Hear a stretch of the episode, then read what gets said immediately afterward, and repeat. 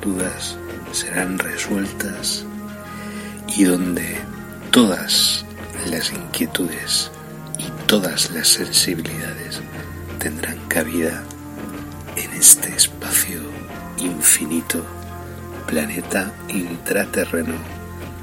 Comienza para todos y todas en estos instantes. Disfrutad gracias por la escucha. Bienvenidos al misterio en planeta intraterreno, donde todas vuestras dudas serán resueltas y donde todas las inquietudes y todas las sensibilidades tendrán cabida en este espacio infinito, planeta intraterreno, comienza para todos y todas en estos instantes. Disfrutad y gracias por la escucha.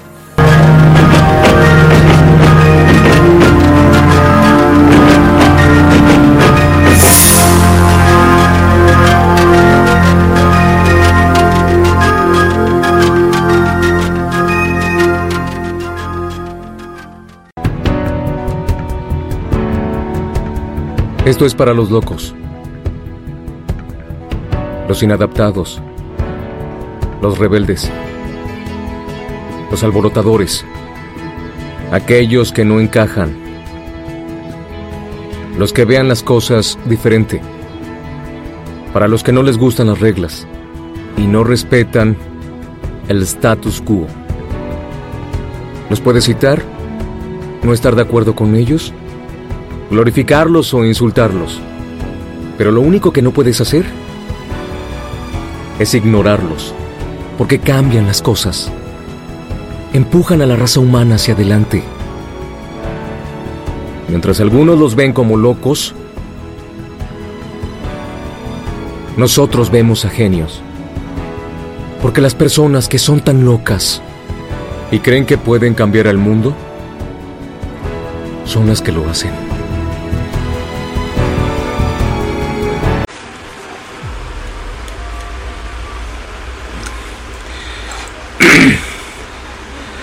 Bueno, hola, ¿qué tal? Bienvenidos, bienvenidas, bienvenidas aquí a este vuestro programa. Eh, Planeta estamos transmitiendo a través de la página de Facebook de Programas Espaciales Secretos 2022, calendario gregoriano. Y nada, pues eh, hoy día festivo aquí en donde resido en Valencia, día de la comunidad valenciana y todo eso. Entonces un día festivo, un día ciertamente para conmemorar, pero obviamente nosotros no podemos parar a pesar de. Eh, entonces, el programa de hoy de qué va a tratar, pues hoy quiero tratar un tema, un asunto que muchas personas me han venido me han venido planteando a lo largo de mm, diversas eh, entrevistas que me han realizado, entrevistas o bueno, charlas que hemos tenido diversas personas y y es el tema de el tema de las inteligencias artificiales extraterrestres ancestrales y el tema de las inteligencias naturales intraterrenas, ¿vale? En, contraposición eh, en, entre, en, ambas en ambas eh, en ambas eh, denominaciones. que no me sale la palabreja. Bueno, pues nada, eh, ¿qué os puedo comentar así un poco eh, más, más interesante? Nada en concreto, excepto lo que nos vamos, nos vamos a centrar en este programa de hoy. estamos transmitiendo, como os digo, por Facebook. estamos cambiando mucho de, de plataformas y de y de digamos de mm, cómo explicarlo de diferenciar diferenciadas uh, hoy estoy, estoy, estoy espeso. Eh, diferenciadas eh, o diferenciados ámbitos de de expresión, bueno, en este caso de, de difusión. Es que aquí tengo una mosca un poco mm, pejiguera, entonces tengo aquí un insecticida, a ver si la cazo. Eh, me, tiene harto toda la tarde. Yo creo que es el único ser vivo aparte de yo y los trillones de bacterias que hay aquí en mi casa. Em, y, bacterias y otras cosas. Vale. Entonces, claro, mm, vamos a hacer una vamos a hacer un programa diferenciado. ¿En qué sentido? Bueno, pues en el sentido de que eh, vamos a utilizar imágenes para que podáis ver un poquito algunas cosas que os quiero enseñar y ya pues a partir de ahí ya empezamos el empezamos. En este caso hoy sería en plan Fidel Castro no en plan compañeros tal en plan monólogo. Hay otros momentos, hay otras instancias, hay otras eh, entrevistas que me están realizando muchas personas que yo agradezco muchísimo y que, bueno, pues eh, estamos para eso, para ayudarnos mutuamente y para estar a buenas unos y otros. Y porque la, la esencia de la, de la existencia de la vida es la colaboración. ¿vale? Lo pasa es que hay personas que tienen mm, han desarrollado otros caracteres y bueno pues lo único que ven es la competición y el estar por encima de los demás y el crear sus redes de control etcétera eso es un rollo muy reptilianoide ver la mosquita esta ven acércate no tengas miedo voy a dejar esto aquí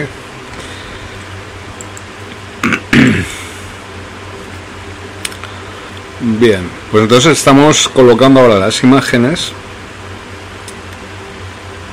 Yo sé que he empezado muy espeso, estoy espesito hoy, pero mm, por favor un poquito de paciencia, ¿vale? Porque el tema lo merece. el tema lo merece. ¿Vale? Así que vamos a ver. Se van subiendo las imágenes. Una, una vez estén subidas, pues eh, pues ya podemos empezar mm, a, mostrarlas y a utilizarlas un poco para ayudarnos en la reflexión o en la difusión de, esta información. Es, eh,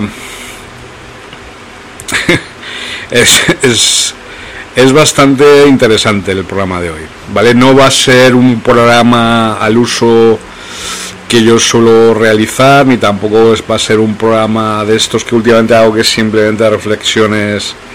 Eh, ¿Veis la mosca? Ven aquí, ven.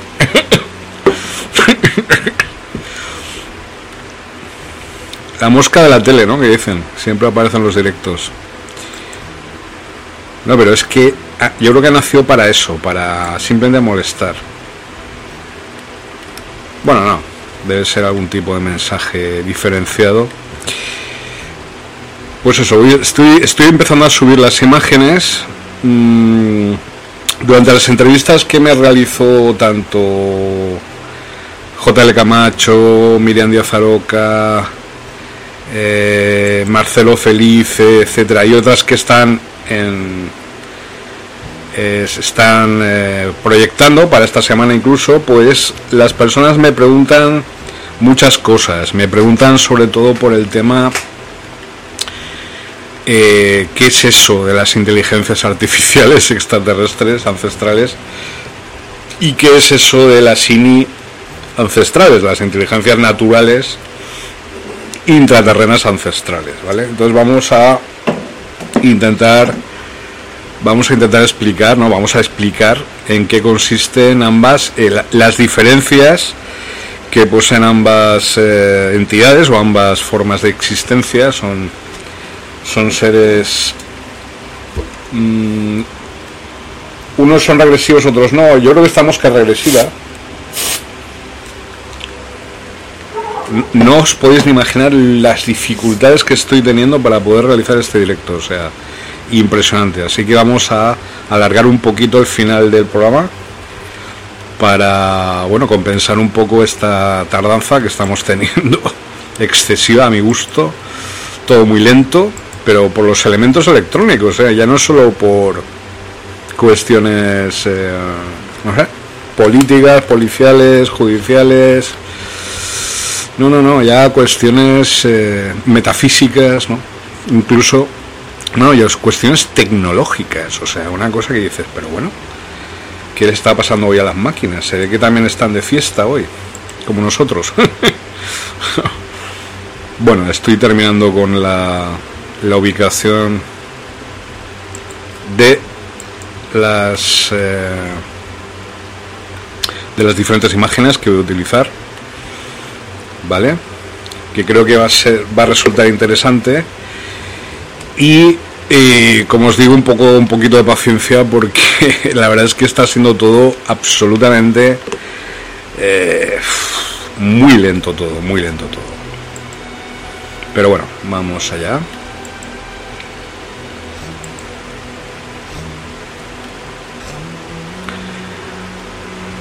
Yo os puedo decir, os tengo que decir, de hecho, mm, que todas estas experiencias eh, o sea, todas estas entrevistas y tal eh, que me están realizando, yo creo que son importantes. Yo creo que estoy dando un salto en mi carrera, un salto cualitativo. Lo he dado, de hecho, de hecho hasta he recibido amenazas de muerte por personas que aparentemente mm, decían ser amigos míos y amigas mías de por aquí cerca. con insecticida. ¿Sabéis? Y claro, la gente pues eh, se le va la cabeza. Últimamente está la cosa muy mal a ese nivel. Pero obviamente no es eh, no es casualidad lo que estaba pasando. No es que de repente la gente se haya vuelto loca porque quiere volverse loca. Vamos a empezar con las imágenes. ¿Vale? Esta de aquí. Oye, me gusta este formato, no lo conocía yo. Este es nuevo. A ver este. Vamos a ir probando diversos. Ah, este, este me gusta mucho. Este me ha gustado. Bueno, pues este que estáis, este, perdón, este, este, este que estáis viendo, a ver, este que estáis viendo aquí, este, este es un delfidita, ¿vale? Es un extraterrestre de la, un extraterrestre, obviamente, porque no es terráqueo, de la galaxia Delfinus, ¿vale? Son em, son unas entidades, bueno, son unos seres altamente tecnológicos, muy avanzados. Este, este en concreto. ¿Mm? Este es. Bueno, voy a hacerlo a ver si puedo hacerlo así. Bueno, da igual. Este en concreto es. Eh, de la película Abyss, ¿vale? No sé si habéis visto la película Abyss de 1987 de John eh, de Cameron, John Cameron es el que dirigió Avatar eh, eh, John Cameron me suena mal, me suena mal. Bueno, da igual. Cameron, el director este, dirigió esta película entre 1987 y 1988, no recuerdo muy bien el año. En esta película se trata, pues eso, creo que lo comentó en alguna otra ocasión, es un grupo de mineros eh, que se dedican a extraer petróleo y a extraer una serie de minerales del fondo de los fondos marinos, ¿vale? Entonces allí por casualidad aparece, aparece no, descubren una base submarina del Fidita. Por otro lado hay una serie de psicópatas, eh, en este caso marines de los Estados Unidos, que llevan una cabeza nuclear. Mm, se juntan una serie, como en todas las películas de este, de este tío, pues eh, se junta una serie de, de fuerzas opuestas, ¿no? la lucha del bien contra el mal, la tecnología contra o las tecnologías del complejo militar industrial farmacrático que Cameron pues eh, es que no me sale el nombre bueno no importa eh, ha, definido y ha explicado muy bien en todas sus películas Terminator Avatar esta de Abyss etcétera esa dualidad entre, entre los héroes eh, salvadores de la humanidad, digamos, o de la, la biosfera y y entidades aledañas o digamos eh, razas afines a la raza humana, mejor dicho, contra el complejo militar industrial que siempre intenta, destruir y destruir la vida y destruirlo todo, ¿no? En concreto. Eh, ya no solo la vida, cualquier cosa. Y para eso pues se usan el que pues armas nucleares. Mira, durante más de 30 mm, años estuvimos, yo creo que desde que yo nací, desde el año 1973 hasta prácticamente 1991 cuando se cayó el muro de Berlín. Ahí dimos un respiro de alivio algunos, otros nos preocupamos porque obviamente el fin del comunismo significaría lo que, lo que significaría el fin de todo, porque sería ya no habría equilibrio en el planeta. Pero bueno, eh, toda esa mm, toda esa historia ¿no? de la Guerra Fría, de la disuasión nuclear y todo esto, eh, la verdad es que mm, estuvo estuvieron dándonos por el culo con ese tema durante 30 años. Y la gente tenía miedo, la gente tenía mucho miedo a eh, todo tipo de todo tipo de emergencia nuclear, ¿no? Ahora quieren que volvamos otra vez al miedo nuclear y todo esto, pero es que si simplemente con que se, apriete un botón, uno, este planeta estalla en mil pedazos, como, como una manzana. Una manzana madura que cae de un árbol, igual. Y ya no solo por armas nucleares, sino otro tipo de armas que parece ser que están empezando a utilizar en la guerra eh, contra Ucrania, en la invasión ilegal por parte de Rusia de Ucrania, y que parece ser que quieren utilizar los, rusos pues las llamadas eh, eh, armas del Armagedón o armas del Apocalipsis y tal, una especie de misiles que crearían tsunamis y crearían todo tipo de desastres naturales que los, con los cuales se sumergiría incluso Nueva York, desde el famoso submarino ruso este que parece ser que es una bestia y es gigantesco, no me acuerdo muy bien cómo se llama este submarino, si Voldogrado o algo así, o Voldogrop o algo así. Pero en fin, está todo el mundo hablando de este tema, de estos temas ahora. Nosotros nos encontramos en el sincronario del serpentario y estamos en el mes de la perfección, el mes de los delfiditas. No sé ahora cómo hacerlo. Eh, aquí el mes de los delfiditas y que es esta raza, como os digo, es una raza altamente evolucionada. Siempre han estado ayudando a los humanos, altamente tecnológica también y siempre contra todo tipo de eh, némesis reptiliana, ¿vale? hubo guerras contra ellos incluso antes de que hubiera la terraformación en nuestro planeta, incluso antes de que hubiera eh, ningún ser humano en nuestro planeta. Ya estaban ellos, los delfiditas, es una raza, a pesar de su avance tecnológico, es muy antigua, es una de las de los pilares de eh, el Consejo de los Cinco, ¿vale? Y como os digo, no es casualidad que esté en este programa de hoy. ¿vale? Vamos a ver si hay otra conformación para ver las fotos y tal. Veo que no. A ver esta. También está chula, lo que pasa es que la ideal es esta que, que van utilizando. Pero bueno, eh, podemos ir cambiando, ¿vale? Así que, mm, bueno, pues vamos a enseñaros ahí cómo son los delfinitas, así son. Aparecieron también en la película Independence Day, ¿vale? que ahí eh, aparecen un poco como los malos de la película, ¿vale? Completamente opuesto a lo que son.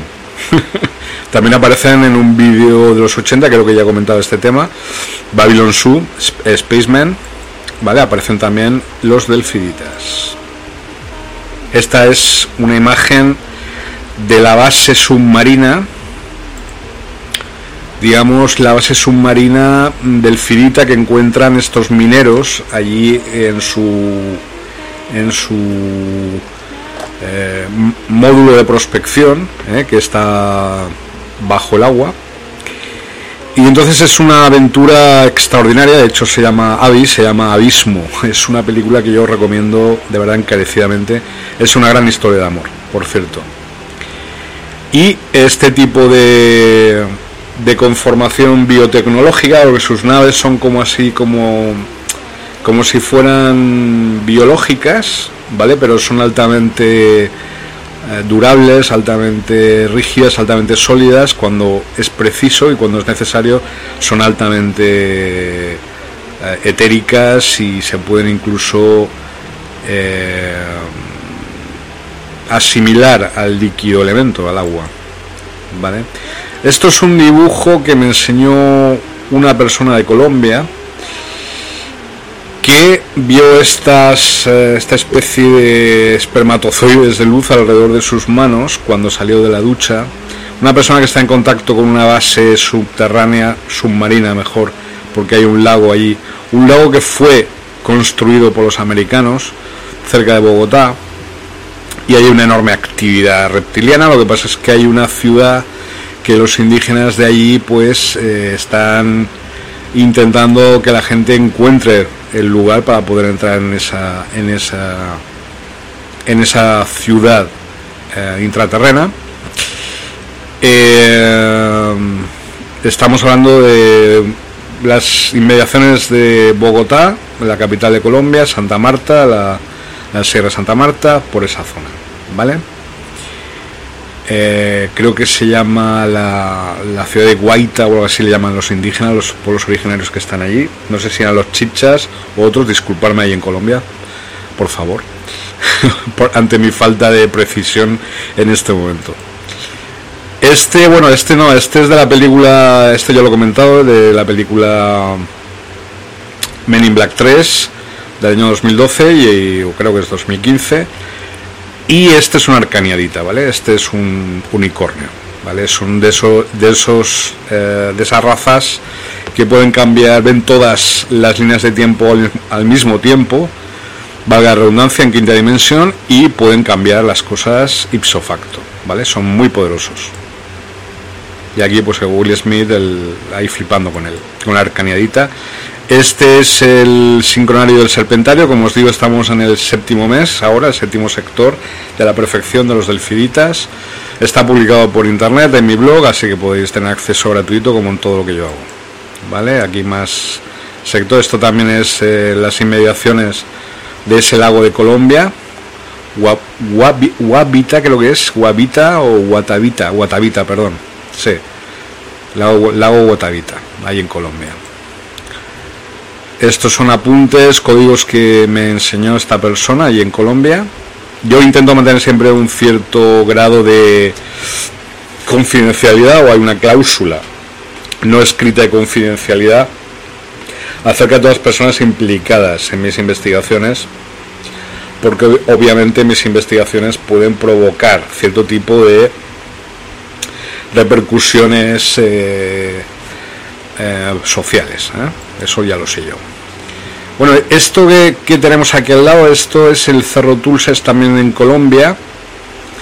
Y es muy interesante porque allí se, ha visto una serie de túneles dentro de esa montaña, aparentemente, túneles perfectamente labrados y que llevaban una serie de cámaras eh, como, como, la pirámide de Keops. Es decir, se trata de una pirámide, ¿vale? Una pirámide ancestral, igual que las que yo encontré en León la zona de la Garandilla, tres pirámides ancestrales en concreto, con perfectamente los, el corte, las, las piedras, los bloques de piedra perfectamente cortados en 90 grados. Mm, aún sigo sorprendiéndome de lo que he encontrado en León. Y desde aquí un besito ahí con todo mi cariño, allí a León. Bueno, pues esto es una imagen de, eh, de un ovni que vio esta persona de Colombia. Y como os digo, hay una, hay una gran confrontación en esa zona. Yo al principio pensaba que eran como averecianos, pero veo que son más reptilianos, desgraciadamente. Y que esta persona va a tener que hacer un cierto esfuerzo para encontrar la entrada de esta ciudad intraterrena ancestral. Esto, esto es de una imagen de un amigo mío de Aragón de una base subterránea que se supone que está a unos 15 kilómetros de la capital aragonesa, de, Zaragoza, ¿vale? Entonces a mí me llamó la atención el darme cuenta de que desde arriba, eh, si tú seguías una serie de líneas y tal, que son las que yo he señalado aquí en rojo, pues aparece como una especie de de ser con casco y una especie de callado en la mano, es una especie de traje guerrero, una especie de cazador, ¿vale? Extraterrestre.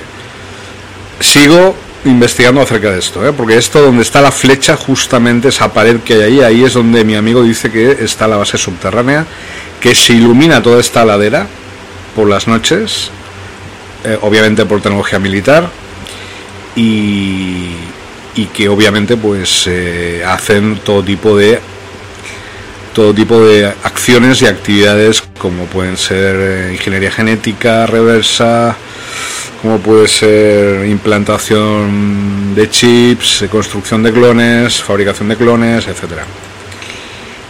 Bueno, esto es de mi amigo de cazafantasmas. Este es el, el monstruo que salía al principio de la película, ¿os acordáis de la biblioteca? El que se lo comía todo.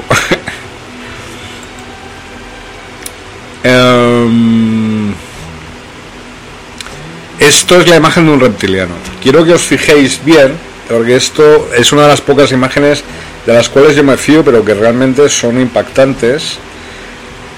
Cuando hay varias formas de ver un reptiliano, de hacer que su holograma se caiga, hay varias maneras, o bien a través de ver sus pupilas, o bien a través de mmm, gestos, o, a ver, o bien a través de temperatura corporal, etcétera. Eh, obviamente eh, lo que pasó desde el 12 de marzo del 2020 fue una operación de maquillaje, una operación reptiliana, porque más nos medían la temperatura. Cuando ellos son fríos, los reptiles, me refiero a los reptilianos, los reptiloides, entonces todo el que tuviera una temperatura excesiva, pues era inmediatamente identificado como peligroso, potencialmente peligroso.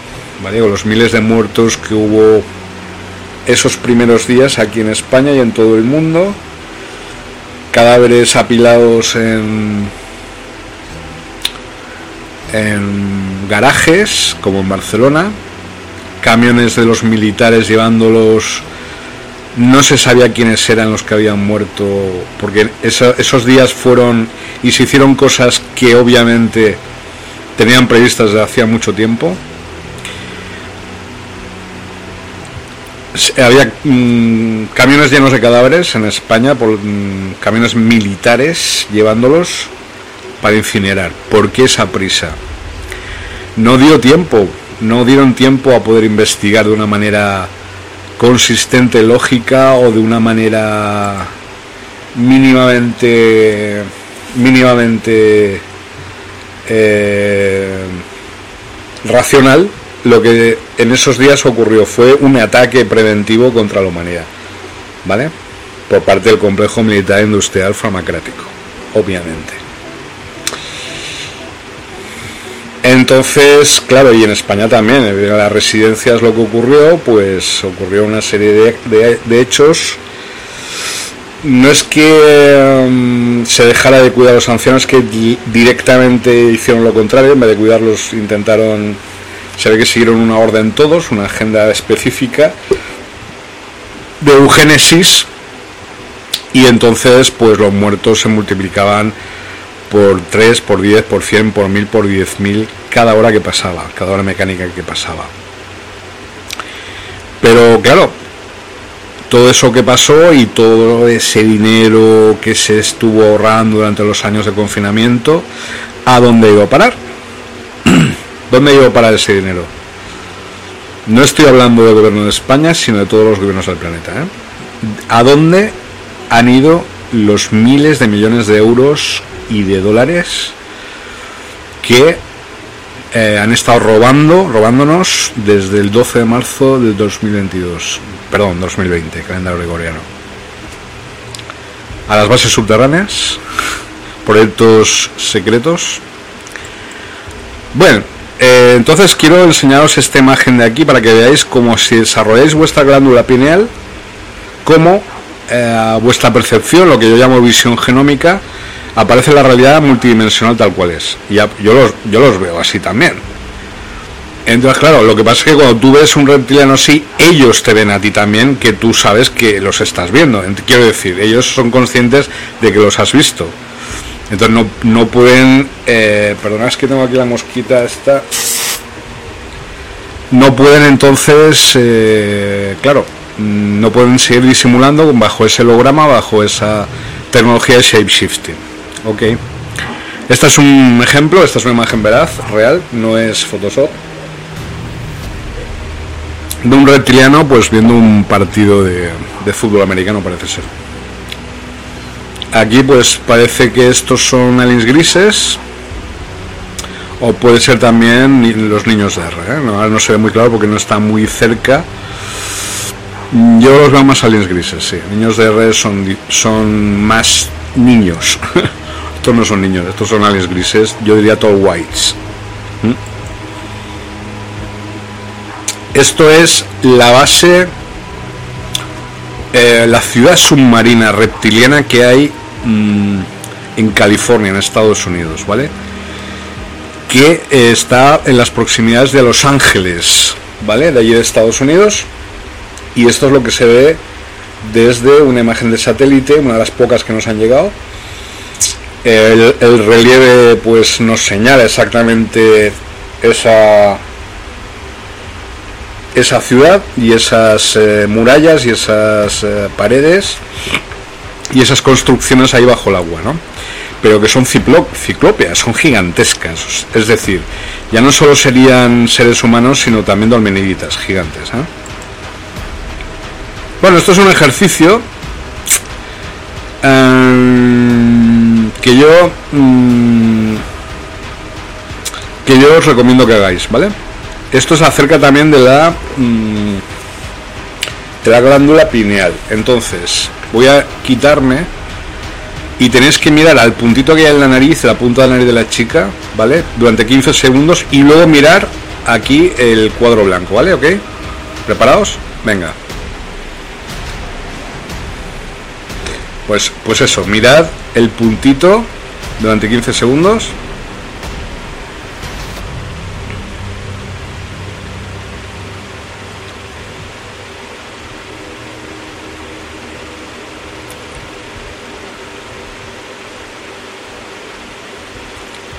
Y luego mirad, la, mirad exactamente eh, el cuadro en blanco. Quiero decir, aquí podéis es una, es una de las características de nuestra visión. Es decir, nuestra visión es capaz de cosas inimaginables, ¿vale? Entonces, como habéis podido comprobar, pues podéis ver a la chica, pero no en negativo, sino como es tal cual. Es un sistema que también, eh, por el cual yo he investigado y se llama visión genómica, que es nuestra visión es multidimensional, ¿vale? Entonces se puede ver la realidad tal cual es. Esto es un ejemplo de ello. Y además, vamos a volver un poco, eh, además tiene que ver con el tema de la activación de la glándula pineal, ¿eh? porque la visión total, lo que estamos hablando de la multidimensionalidad, tiene que ver, tiene que ver con la activación de una serie de eh, elementos físicos de nuestro maquillaje corporal en este caso la glándula pineal, el tercer ojo. ¿Ok? A través de una serie de meditaciones, a través de una serie de, eh, de ejercicios eh, mentales, pues uno puede evitar que se calcifique esa glándula pineal. Vale, esta es una foto que descubrí por uno de mis canales de, Telegram. No creen en la existencia de extraterrestres como tomar una cucharada de agua del océano y decir, no hay tiburones en el océano, porque no veo ninguno en mi cuchara. Literal. Muy gracioso, jaja. Bueno, pues esta es una imagen interesante de galaxias. Yo creo que vamos a dejarla ahí un ratillo.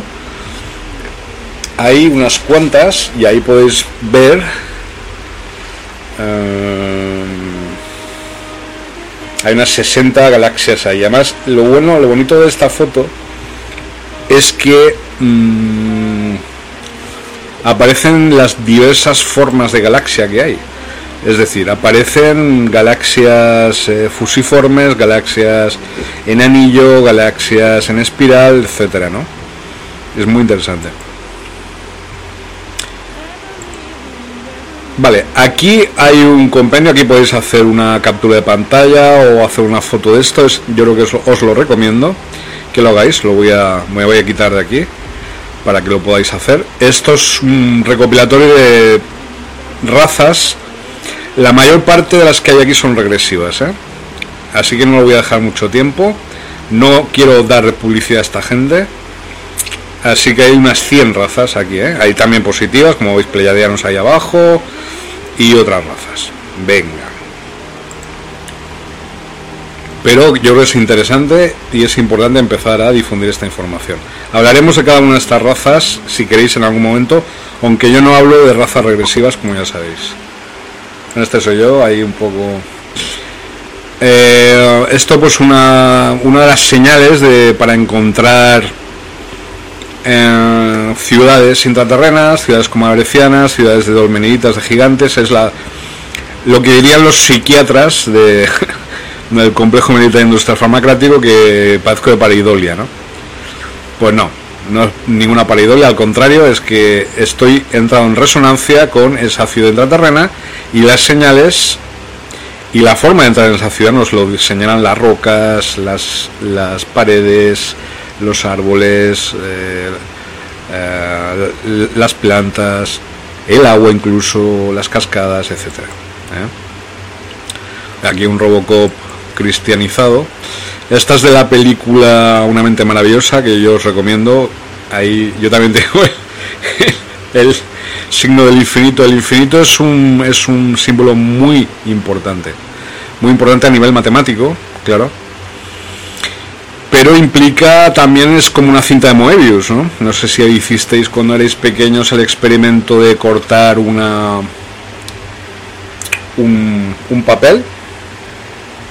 Bueno, tenéis que pegar, el papel lo tenéis que pegar, ya lo haremos en otra ocasión, eh, mm, hacer un giro y lo pegáis. Entonces, al recortar eso, ¿qué ocurre? Aparece una, una una cinta de Moebius. Y al volver a recortar esa cinta de Moebius aparece, sin embargo, se despliega un círculo de papel. Es absolutamente extraordinario. Bueno, esto es de la película de 1966, El tiempo en sus manos. Aquí un joven Robert Taylor y llegando al, pues eso, llegando allí al universo de los Morlocks, al año 800.000 después de Cristo mi amiga, nuestra compañera la mosca sigue intentando evitar que yo haga el programa. o a lo mejor quiere participar también. Entonces yo creo que es muy importante esta, esta película, todas las que hablen de máquinas del tiempo. Mirad, hay un montón de ideas, hay un montón de... Hay un montón de de diferentes mm, visiones, diferentes diseños de máquinas del tiempo. Pero lo que, lo que es más importante señalar en estos momentos es que las máquinas del tiempo mm, están dentro de nuestra mente. ¿Vale? No necesitamos un aparato tecnológico para poder viajar en el tiempo. Porque eh, la caja que tenemos aquí, el cerebro, es una máquina del tiempo en sí misma. Ahí están todos los secretos del universo, el universo del pasado eterno, del presente eterno y del futuro eterno, ¿vale? Estamos conectados a toda posibilidad. Eso que llaman imaginación no es imaginación. Nuestro cerebro no sería capaz de crear esas cosas. Porque nuestro cerebro es fundamentalmente, siempre lo digo y lo voy a repetir, es un radar. Recibimos canales de información eh, de todo el universo. De los intraterrenos, de todas las razas, de todos los multiversos ese es el, eh, sobre todo, el cometido primordial de nuestro cerebro, es recibir y transmitir. Pero, mm, como os digo, no somos creadores de, mm, fundamentalmente, si tenemos una parte de creación, porque creamos nuestra realidad con nuestra mente, pero tenemos la capacidad de recibir 1.235.000 canales de información a la vez. Y no estamos siendo, eh, no estamos, eh, no estamos apreciando esa capacidad. Esto es del libro de conocimiento de Meplana de Bulen Solac. Bueno, esto es... Mm, esto es, pues bueno, esto es de alguna galaxia de los simios, donde gobiernan los simios, eh, a través de pues ciertas eh, creaciones artísticas de diseñadores de los años 70, ¿no? Aquí Conan, el bárbaro. Yo no sé por qué tengo esa conexión con, con el de Muriano Este, con Conan. No lo tengo, no tengo ni idea. Pero bueno, es algo que me persigue. Aquí yo, pues en otro, en uno de mis, otro de mis programas. Muy bien, creo que estamos terminando esta serie de imágenes. Creo que ya. Bueno, esto es de la película Lágrimas del Sol, que os recomiendo, de Bruce Willis.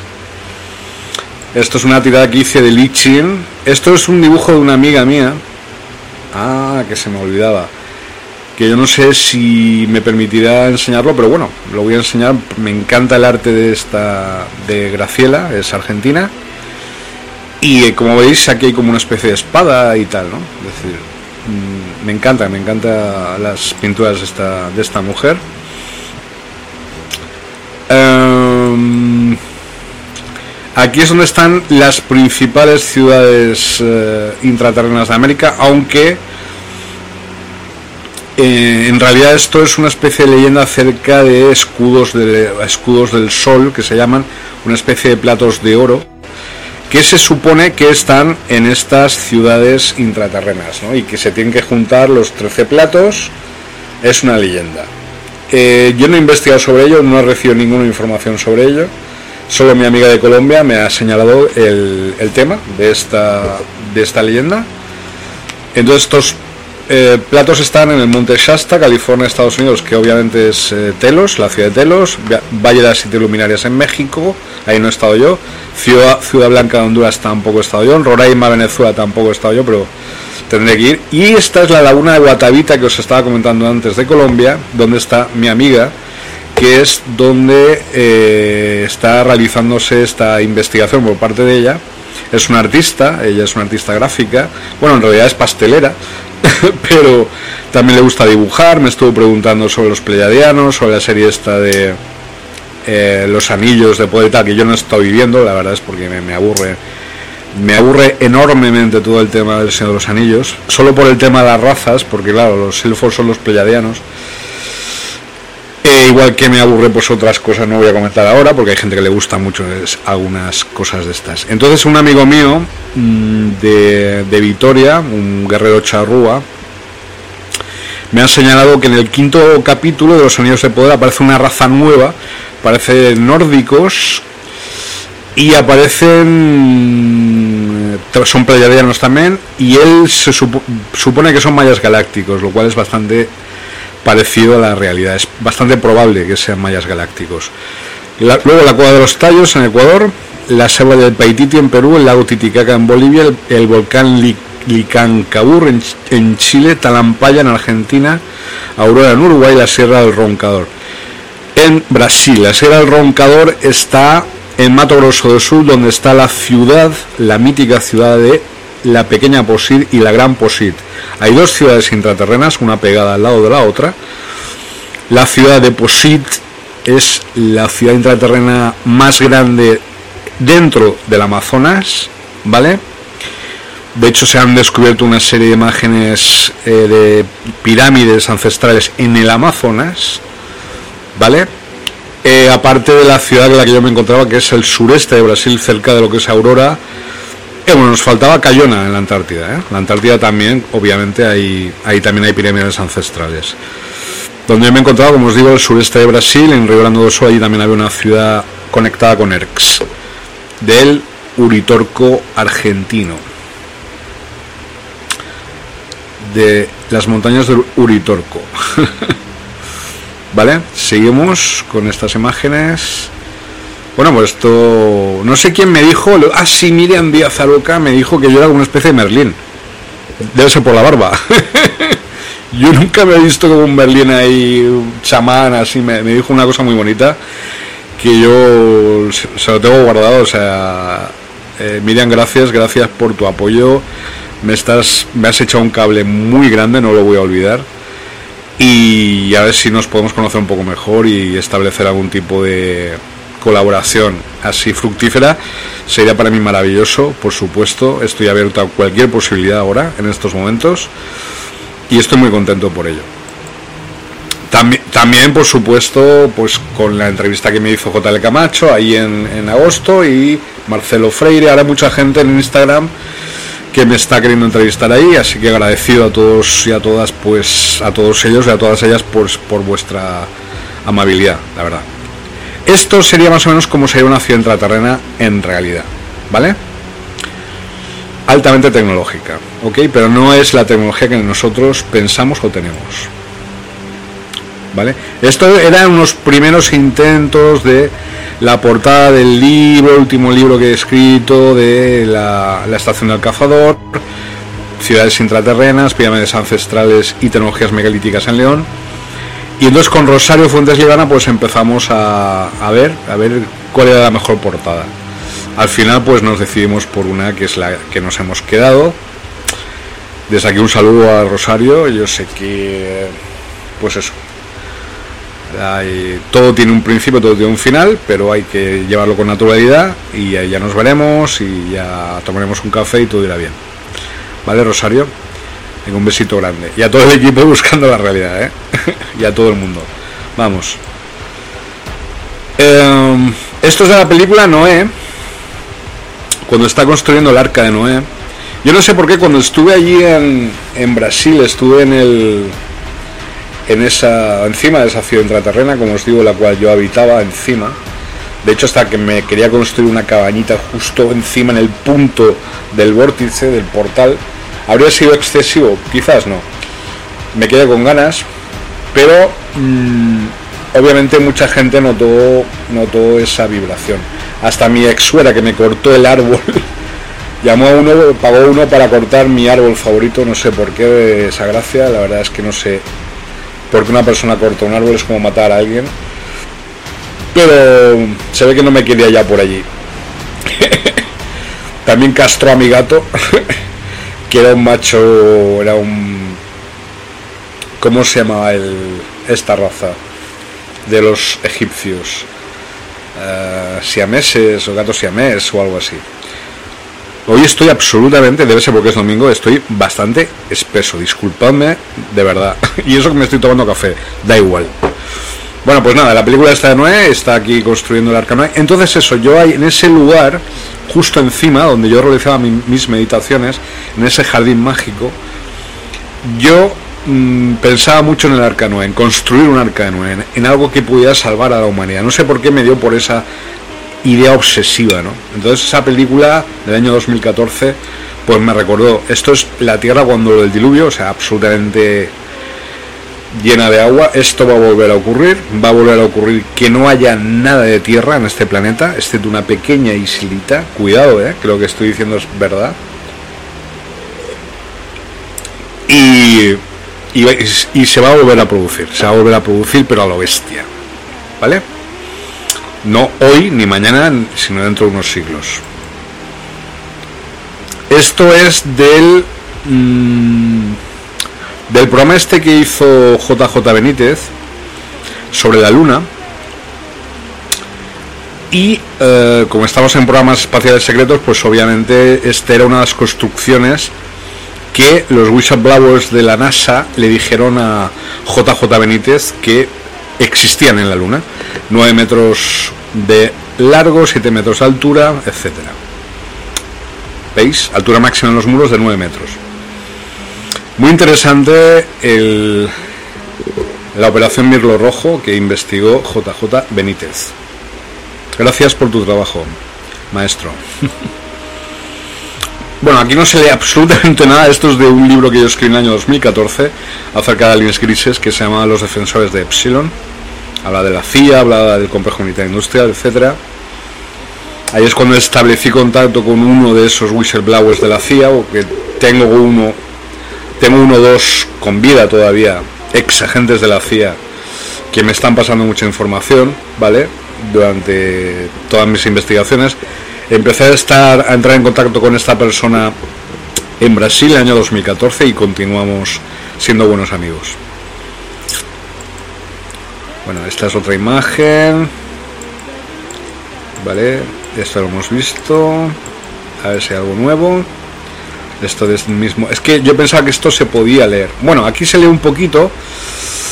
Porque yo esto es uno de los eh, pocos libros, la verdad que he escrito más de 500 libros, pero he escrito unos pocos, no, creo unos 5 o 6 libros en inglés. ¿Vale? Y bueno, pues ahí están.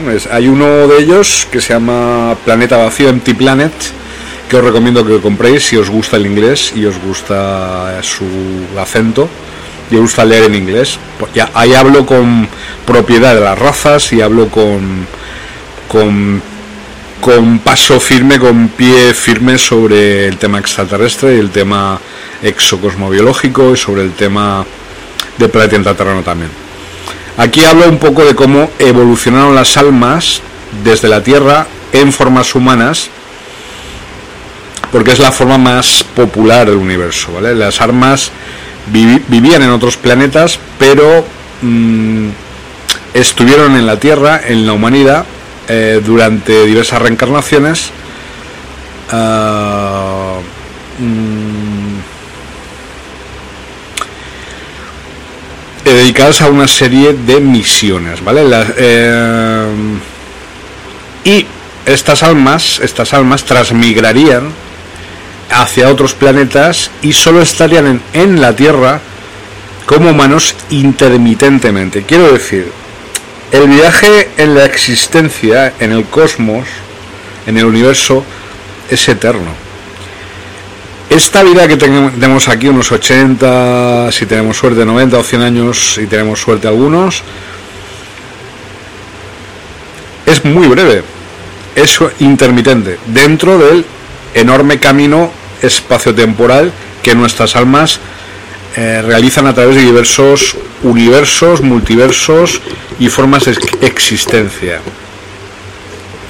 En este caso en concreto, en, en este planeta Tierra en el que estamos ahora en concreto y en este espacio-tiempo, todos los que estamos aquí estamos en un examen. Y vamos a pasar a una forma de existencia, vamos a pasar a otra vida, igual que igual que esta. Es decir, aquí pues entramos como si fuéramos bebecitos y morimos muy, muy viejos. Pero en esa otra existencia directamente entramos con una edad de 30 años y ya está. Y esa vida será eterna. Eso para algunos. Habrá otros que no lograrán comprender ciertas cosas y que no podrán llegar a ese, a ese sistema. ¿Vale? que directamente pues estarán entrarán en reencarnación porque no habrán sabido aprovechar esta oportunidad o no habrán aprobado el examen. Pero no tiene nada que ver con cielo, infierno y tal. Hay muchísimas dimensiones, vamos a ver. Esto es muy importante, vamos a cambiar un poco de, de configuración para que me veáis un poco el careto, la cara. Vamos a ver. Eh, todo esto de cielo, infierno y tal, paraíso, eh, infierno eh, son reales, son destinos reales que uno puede caer o puede llegar al paraíso o al infierno, pero hay sitios, hay, dimensiones que están mucho más allá de lo que se podría denominar lo que es el paraíso en sí, ¿vale? Que es también una determinada dimensión, que es muchísimo mejor que, los que el paraíso religioso, el paraíso bíblico, los paraísos bíblicos, ¿vale? ¿Vale? Por eso, el tiempo que estamos viviendo es un tiempo fundamentalmente de preparación de nuestras almas. Por eso todas las pruebas que estamos pasando. Por eso, eh, como os digo, será un test, será un examen para llegar a dimensiones a las cuales los seres humanos no habíamos podido llegar hasta ahora en ninguna otra de nuestras reencarnaciones. Es una oportunidad. No es un examen para algunos, sino una oportunidad de poder llegar a esas dimensiones. Algunos y algunas de nosotros y nosotras intuimos estas dimensiones, obviamente, que no tienen absolutamente nada que ver con dimensiones religiosas o que nos han vendido las religiones, nada que ver, son sistemas de realidad que no se pueden ni siquiera explicar con palabras, no se pueden explicar, solo se pueden intuir, en muchos casos ni siquiera, es decir, son Ah, pero son, son sitios, son lugares reales, no son lugares ficticios. No son planetas, no son sistemas solares, no son galaxias, son dimensiones. Dimensiones eternas e infinitas. ¿Vale? Y están mucho más allá de los paraísos prometidos y de los infiernos prometidos también. ¿Vale? Esto es muy importante porque esta ventana de tiempo, de oportunidad, solo se está presentando para el alma humana, para las almas humanas que estamos aquí en el siglo XXI.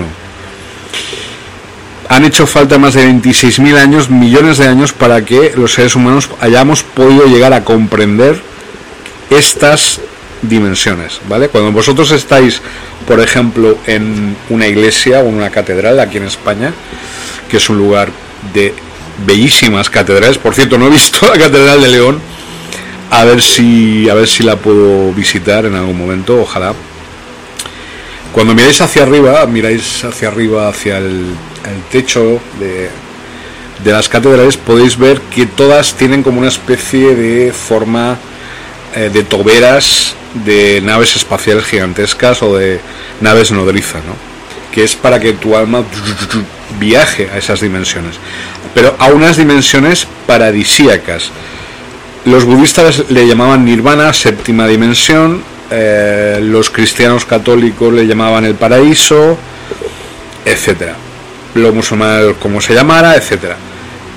Pero mm, eso está en sexta y séptima dimensión. En estos momentos, este planeta es, un, es una rampa de lanzamiento para ir más allá de la séptima, a la octava, a la novena, a la décima, que son estos lugares que os estoy comentando. No son describibles con palabras humanas. Son perfectamente detallados, son mm, lugares que se pueden explicar detalladamente, pero es una existencia real, no es como esta existencia que estamos viendo aquí, que si os dais cuenta, es una existencia ficticia, es efímera, es intermitente, dentro del viaje eterno que nosotros realizamos como, como almas. Dura muy poco. Lo suficiente para que te des cuenta de esto y ya te vayas. Pues por eso os digo que la muerte no existe, la muerte es un sueño.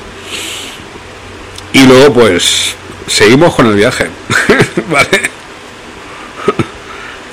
Sigamos. Bueno, eh, a, ver, si os puedo. Sí, a ver si os puedo explicar un poco. Eh, de esto hablaba yo y de esto a esto me dedicaba yo eh, en el año 2014, a estos temas. Cuidado.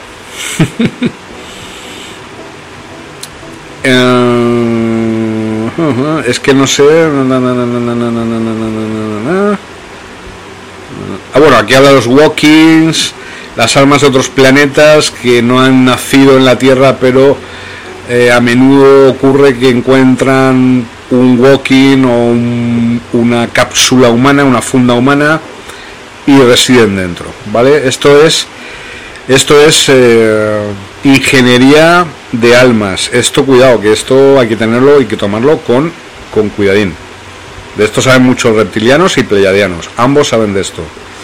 Las semillas alma, cuidado con estas cosas, ¿vale? Yo me dediqué a estos temas en el 2014, pero hay que tener mucho cuidado. Bueno, pues eh, este también de mi libro de 2014, Los defensores de Epsilon, o los en este caso los sumitas, de la película Indiana Jones, eh, en el templo maldito, cuando rescata las piedras de Shiva. Shiva, otro pleiadiano.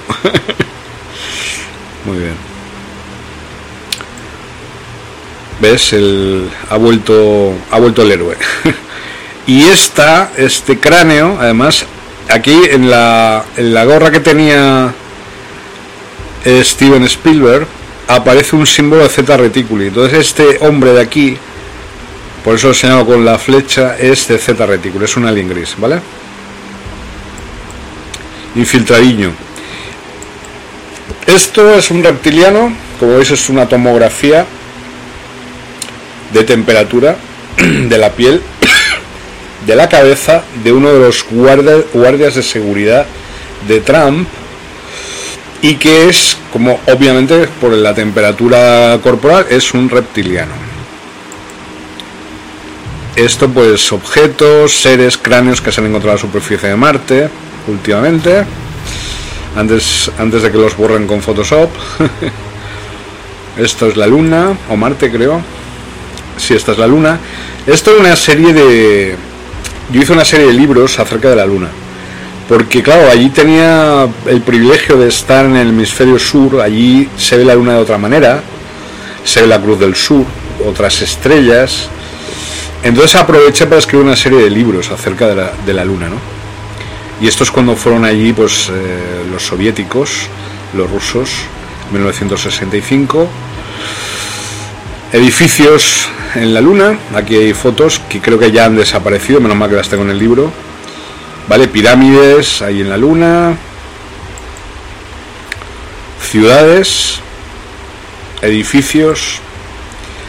Este es uno de los libros de los que estoy más, orgulloso. Aquí el Photoshop intentó borrar un obelisco ahí en la luna. Muy bien. ¿Veis la conformación de las ciudades? Lunares. Luna lunera cascablera. Pues eso. aquí hay un cráter.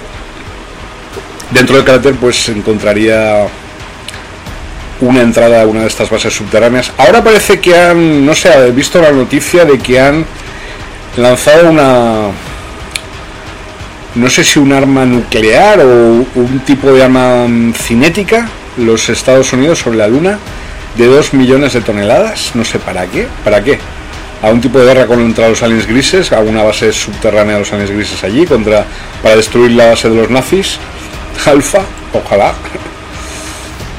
No, tampoco tengo nada en contra de, de las bases subterráneas en la Luna, aunque sí de los nazis. Muy bien.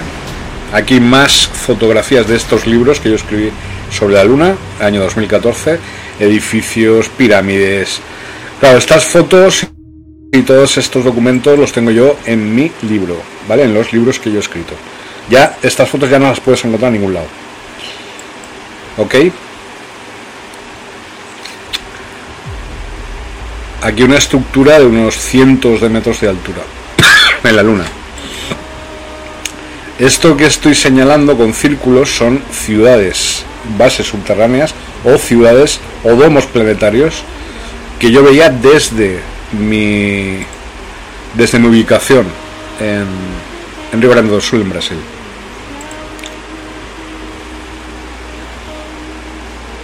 Muy bien, hemos cambiado de... Vamos a estar un ratito más pues porque al principio ha sido un poco difícil entrar. Como os digo, esto es de el libro los, los, defensores de Epsilon. Una parte de este libro escrito en inglés, otra parte en castellano. Aquí se habla un poco, pues eso, de lo metafísico, lo espiritual, el lavado de cerebro de las religiones, las técnicas del lavado de cerebro de las religiones, que incluyen el miedo, la depresión, la ira, eh, las heridas, la pérdida, el, amor, la compasión, eh, la sexualidad y el motivador subjetivo para condicionarnos y programarnos, ¿vale? Eh, los humanos son efectivamente considerados materiales base, materiales crudos que pueden incluir humanos usados como servicios físicos para los aliens. Seríamos una especie como de robots orgánicos, uh, trabajos de esclavitud, trabajos peligrosos, eh, eh, trabajos semivoluntarios para varios propósitos en las bases, eh, como os digo, intraterrenas. y también utilizan humanos para reclutar a otros humanos. para hacerlos cada vez más dependientes de los aliens. Esto es muy interesante, os recomiendo que leáis este libro. Aquí se ve la el símbolo Z reticuli, ¿vale? Y la cabeza del Z reticuli, perfecta ahí. Esto ya lo hemos visto.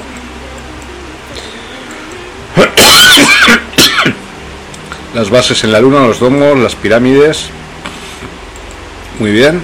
Vamos a pasar a otro cartucho de imágenes.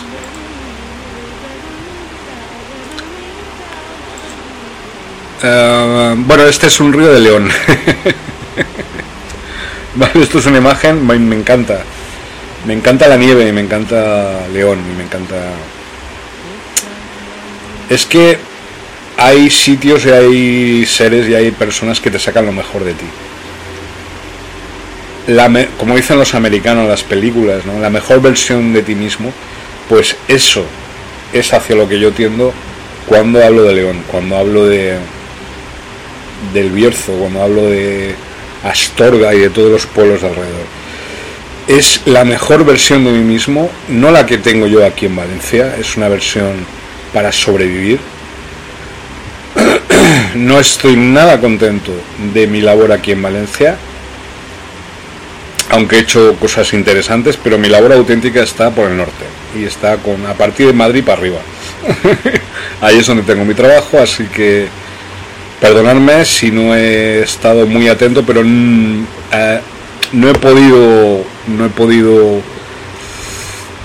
eh, volver todavía. Obviamente aquí en Madrid intentan que me olvide de todas esas experiencias, incluso de esa mejor versión de mí mismo pero lo veo muy complicado, lo veo muy difícil que eso ya pueda ir para atrás. Me lo están poniendo muy difícil aquí en Valencia, os lo digo, a ese nivel, a nivel espiritual. Me siento aquí como aguantando, aguantando, aguantando, no estoy a gusto. Uno tiene que estar donde tengo que estar, yo ya estoy allí, ya estoy allá, ahí está ese río y ahí es donde quiero ubicarme a partir de ahora. a partir de este 2023 y si no, pues nada, me tendré que ir a, Brasil o a Cuba. Uno de los destinos que más eh, me atrae en estos momentos es Cuba. ¿Vale? Eh, posiblemente iré a Cuba. Bueno, esto yo sé que es una imagen fuerte, pero eh, nosotros, como os digo, necesitamos ser sinceros. Esto es lo que vio mi, mi esposa, mi ex esposa Patricia, ahí en Brasil, eh, que vio ganado y una serie de animales como eh, les, los aliens grises utilizan una especie de láseres para generalmente cortar el que los labios, las partes blandas, tejido blando del interior de los órganos del interior de los cuerpos humanos y de otros animales, porque para ellos nosotros somos animales. Una chica en Santa Catarina, precisamente que es la que aparece aquí, ah, es una imagen muy fuerte, yo lo sé, pero es lo que desapareció y apareció pues que los aliens grises le habían extirpado los ojos y la lengua y los labios, ¿vale? El año 2009, muy cerquita, cerca donde yo estuve, desde el año 2012 hasta el 2019. Cinco años antes de que yo estuviera allí. Mi esposa, mi ex esposa Patricia, eh, Tanambi en lenguaje guaraní, mariposa, me comentó de este tipo de cosas. Y claro, yo flipaba decir, pero ¿cómo puede haber aliens grises en América del Sur? Y entonces ya comprendo por qué en los años 70 se crearon eh, esos intentos de golpes de Estado y esas dictaduras al estilo latinoamericano precisamente por la acción de los aliens grises. Pero es que tienen sus bases ahí en América del Sur. Y claro, realizan pues eso, eh, realizan, quitan los órganos y quitan la sangre. Ese animal, por ejemplo, y la chica no, y le quedaron una gota de sangre. quitan toda la sangre del cuerpo, los labios los quitan, los ojos, todos los órganos blandos para su, sus historias. ¿vale? Tampoco voy a ser moroboso. Vale, yo creo que es suficiente. Em, hay cosas que no os digo eh, o que no os digo para no asustaros e incluso informaciones que no nos eh, muestro para que no os asustéis. Pero es que el mal, como os digo, no tiene fin. Igual que el bien no tiene fin. Siempre os digo lo mismo, ¿vale? Es mejor elegir el bien. Elegir el bien siempre, no seáis malos. Y sois pues medianamente malos. un poquito malo tampoco es malo, es incluso bueno, pero obviamente estamos tratando de temas contundentes, temas fuertecitos. ¿eh? Esto es de una base subterránea, ¿vale? Las típicas bases subterráneas son así, es decir, eh, túneles, eh, con todo tipo de aire acondicionado, luz eléctrica, comida para 10, 20 años, semillas, etcétera no hay ningún problema en, de abastecimiento en ninguna de las bases. Muy posiblemente todo el dinero que, que nos robaron desde el 12 de marzo del 2020, calendario gregoriano, hasta ahora, y que eh, eh, ahorraron las familias durante siglos y que los lo gastamos para, para, poder permanecer en las casas durante dos años, miles de millones de personas, van para estas bases subterráneas. Es decir, el plan es descapitalizar a la sociedad humana, porque habíamos logrado un cierto poder económico las familias de todo el planeta, desde los años 80, bueno, diría desde los 70s, 80s, 90s, etcétera, primeros 2000, 2010, etcétera, habíamos acumulado una gran capitalización, las familias, el pueblo, la gente humana. Obviamente todas estas operaciones de false flag, de cover up, de encubrimiento que estamos viendo una tras otra. Que si no sé qué, tal en el 2020. Que si no sé qué, guerra. Que si no sé qué, alza de preto. Mentira, mentira, mentira, mentira. ¿Para qué? Para quitar ese dinero y quedárselo ellos y ya destruir la resistencia humana.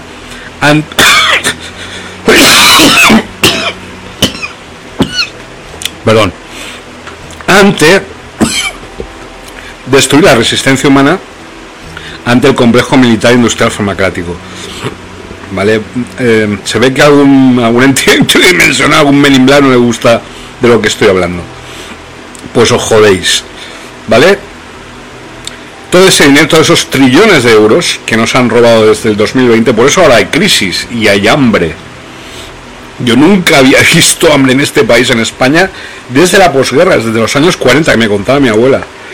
Pero ahora, claro, si tú descapitalizas al, pueblo y se lo das a los bancos, eh, o intentas dárselo a los bancos y, se crea una serie de reglas extrañas dentro de la sociedad, puedes crear una nueva sociedad, pero una sociedad la cual, una sociedad tipo Egipto, ¿no? De los faraones, piramidal, jerárquica, de castas, tú eres esclavo, el otro no sé qué, tal el otro es manda sobre ti, etcétera.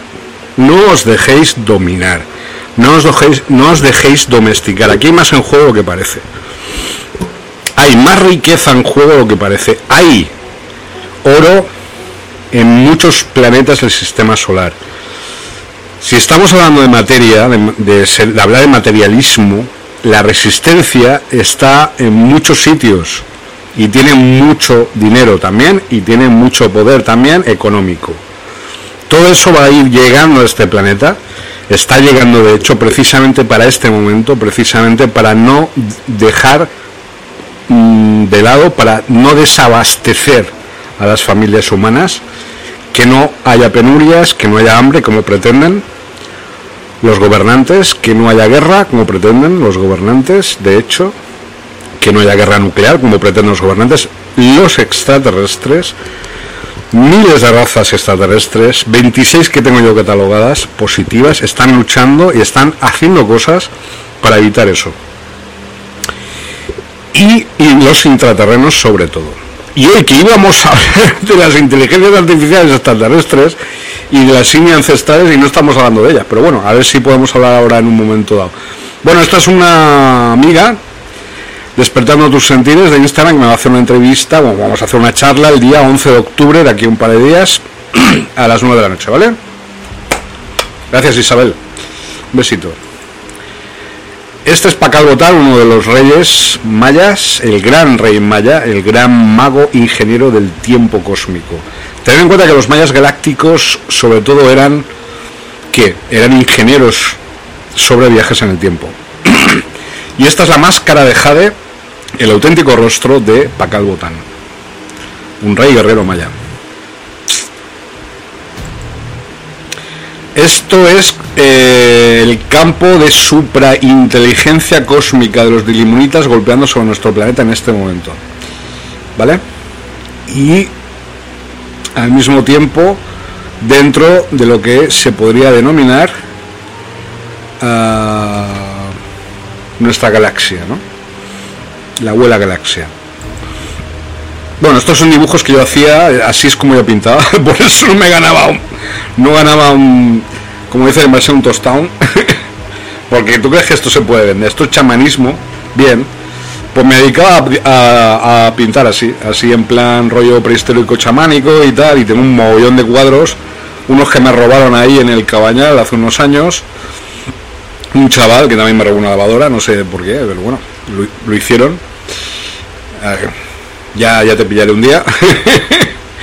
eh, ¿Qué va? Eh, ya eso ya me da igual. Esa lavadora sería para, para él. Pero mm, me supo mal porque había una serie de cuadros. Había un cuadro sobre todo gigante de una, de una entidad insectoide que yo vi en Marruecos. Era una puerta, había, había pillado una puerta. Yo, pintaba, en esa época pintaba los pisos en los cuales yo estaba alquilado. Pintaba los techos, pintaba las paredes con fantasías así, de este tipo chamánicas. y era, era, un, era un pintor así muy, ¿cómo explicarlo? Muy orgánico, ¿no? Me gustaba mucho porque es otra forma del lenguaje la pintura. La echo de menos.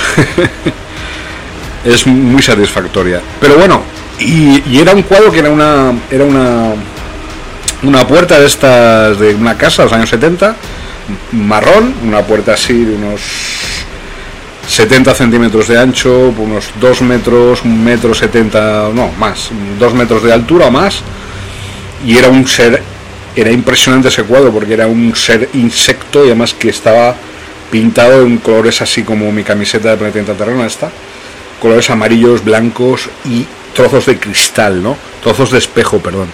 Entonces era, era bastante impresionante ese cuadro. Pinté una serie de cuadros así, 20 o 30 cuadros, desaparecieron, será por algo. Y nada, eh, ahí es cuando ya empecé a darme cuenta de la existencia de estas realidades, de estas entidades, las inteligencias artificiales, extraterrestres ancestrales y las inteligencias naturales intraterrenas ancestrales, ¿vale? Que están en lucha y en pugna con ellas.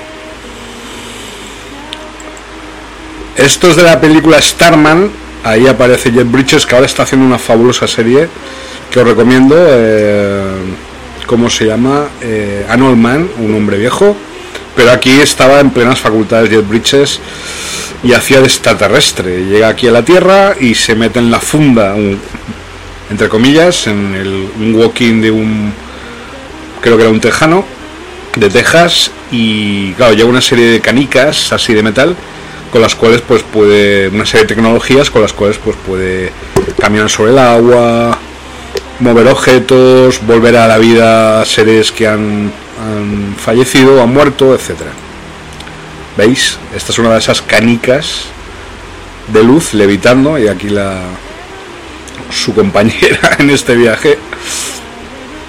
Además Joe Bridges hace un papelón se hace un personaje maravilloso en, en Starman de John Carpenter además, del maestro John Carpenter. Una, una película emocionante, una película muy emotiva. Eh, hay, hay, hay cosas en esta vida que te tocan. Hay momentos. Mirad, hay momentos en que uno ya se harta de, de, de, ser una funda de sí mismo, de ser la versión menos humana de sí mismo y quiere ser lo que es uno mismo. Yo he tomado esa decisión y eso me ha costado, pues obviamente me ha costado mucha... Me ha costado ciertos problemas de comunicación, como os digo, eh, con colaboradores con los que yo hasta ahora estaba colaborando, entre comillas, el equipo buscando la realidad, no les tengo ningún tipo de, de rencor personal, es simplemente una cuestión de que, que no funciona, no funciona la cosa y no funciona, no funciona porque no hay feedback, no hay retroalimentación. Cuando toca. Entonces cuando toca no se produce esa retroalimentación y obviamente yo pues yo me, me, me autorretroalimento a mí mismo mucho mejor. No, pero estoy buscando nuevas, nuevos colaboradores. De repente aparece la reina de dragones, esta, la madre de dragones, Miriam Díaz Aroca, la luz, una luz inmensa. En, en, con esos problemas, eh, pero yo reconozco, reconozco la calidad humana cuando la veo. Hay una persona, siempre hablo de esa persona, una persona a la cual yo admiro, una persona joven, y de ahí el león y que yo creo que para mí representa lo mejor o representa representaría si en algún momento uh, volvemos a vernos ojalá. Lo necesito cuanto antes mejor. Representaría mm, el acercamiento total a esa mejor versión de mí mismo. Quiero decir esa persona está cerca de una persona de, esa calidad humana eh, te hace mejor persona a ti mismo también y te hace mm, recordar quién eres y tener la mejor versión de ti mismo. Por eso espero que esa persona me perdone muchos, muchísimos errores que he cometido con ella eh, para el futuro y, y, para, y para el presente también obviamente no soy perfecto, pero no eso no es óbice para mejorar, intentar mejorar como persona. Y yo creo que es un camino que yo ya he iniciado eh, desde que terminó el Congreso de León. para mí es un tema es un tema que es eh, para mí, a mí me produce satisfacción plena. me, encanta hablar de esto. Nunca había sentido esto, nunca había conocido uh, esto. Y además aquí en España y aquí en León. Así que pase lo que pase, ocurra lo que ocurra y, y, que, y que ocurra todo, porque yo creo que tiene que ocurrir todo y tiene que pasar todo y está pasando. Entonces yo he tenido que tomar una serie de elecciones, he tenido que cambiar porque yo ya no soy la misma persona. Eh, mira, es, es, muy extraño. Cuando te encuentras con una persona así, es como que una parte de ti mismo desaparece. Ya no es, o sea, es como que esa persona te, te ha vampirizado, ¿no? Te ha quitado una parte de ti mismo, pero para darte una posibilidad, una oportunidad de ser mejor persona de, de, eso, de, de, ser más feliz, realmente feliz. Y de, y de escuchar, de escuchar a tu corazón. Como, como bate, ¿no?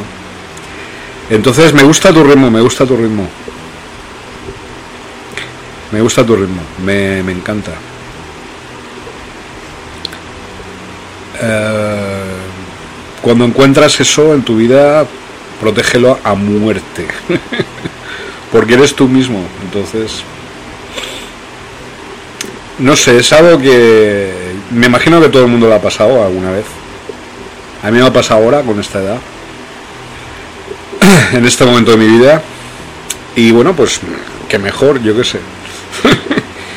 no, me no me voy a... Ahora no me voy a echar para atrás. Entonces, claro, uno cuando recibe ese regalo, tiene que tomar una serie de, de decisiones. ¿eh? Esas decisiones conllevan a veces no dejar que pasen por encima de ti más. Eh, si lo han hecho ha sido o porque no te has dado cuenta o porque eh, no le dabas importancia porque tenías un objetivo mayor que cumplir, un propósito, pero ahora ya no me da la gana que hagan eso conmigo, no lo permito y obviamente eso es lo que me da fuerzas, me fortalece, porque, bueno, estoy encontrando mucha calma en este, en este camino. Yo creo que no es, no es eh, gratuito lo que, de lo que estoy hablando. Sé, sé perfectamente que me estáis comprendiendo todos y todas. Y todo lo bueno, todo lo mejor proviene de ahí, proviene de ese momento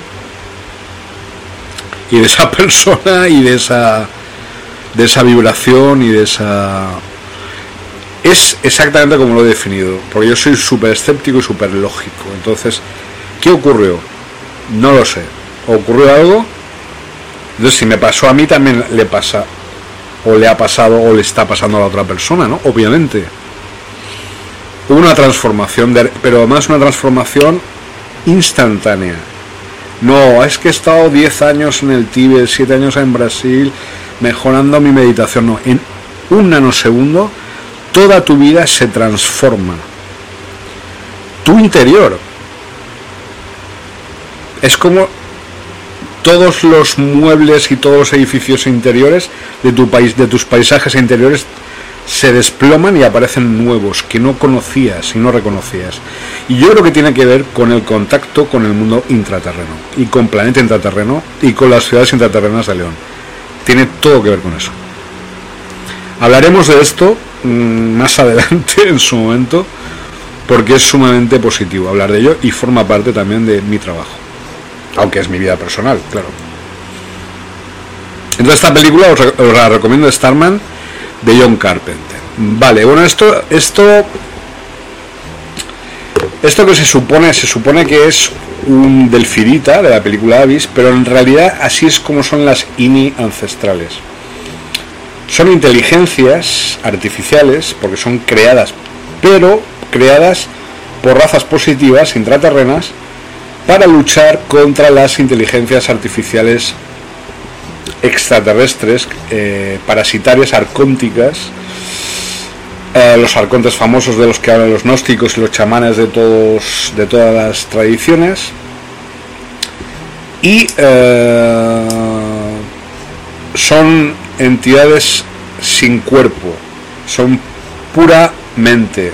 Lo que pasa es que en ocasiones sí que mm, pueden adoptar algún tipo de forma, en algún tipo de dimensión, aunque ese no es su objetivo, tienen tal capacidad, tal poder, tienen mucha energía y son las que dominan sobre el resto de razas regresivas, incluidos, inclusive los reptilianos. Así sería, por ejemplo, una inteligencia artificial extraterrestre ancestral, aunque esto parece más un Cthulhu, pero no, también pueden adoptar esta forma, ¿vale? En otros sistemas solares. Este es un IA ancestral, ¿vale? Sería una especie de alien gris interdimensional, eh, castañeda, castañeda, no sé cómo se le llama en realidad, les llama seres inorgánicos.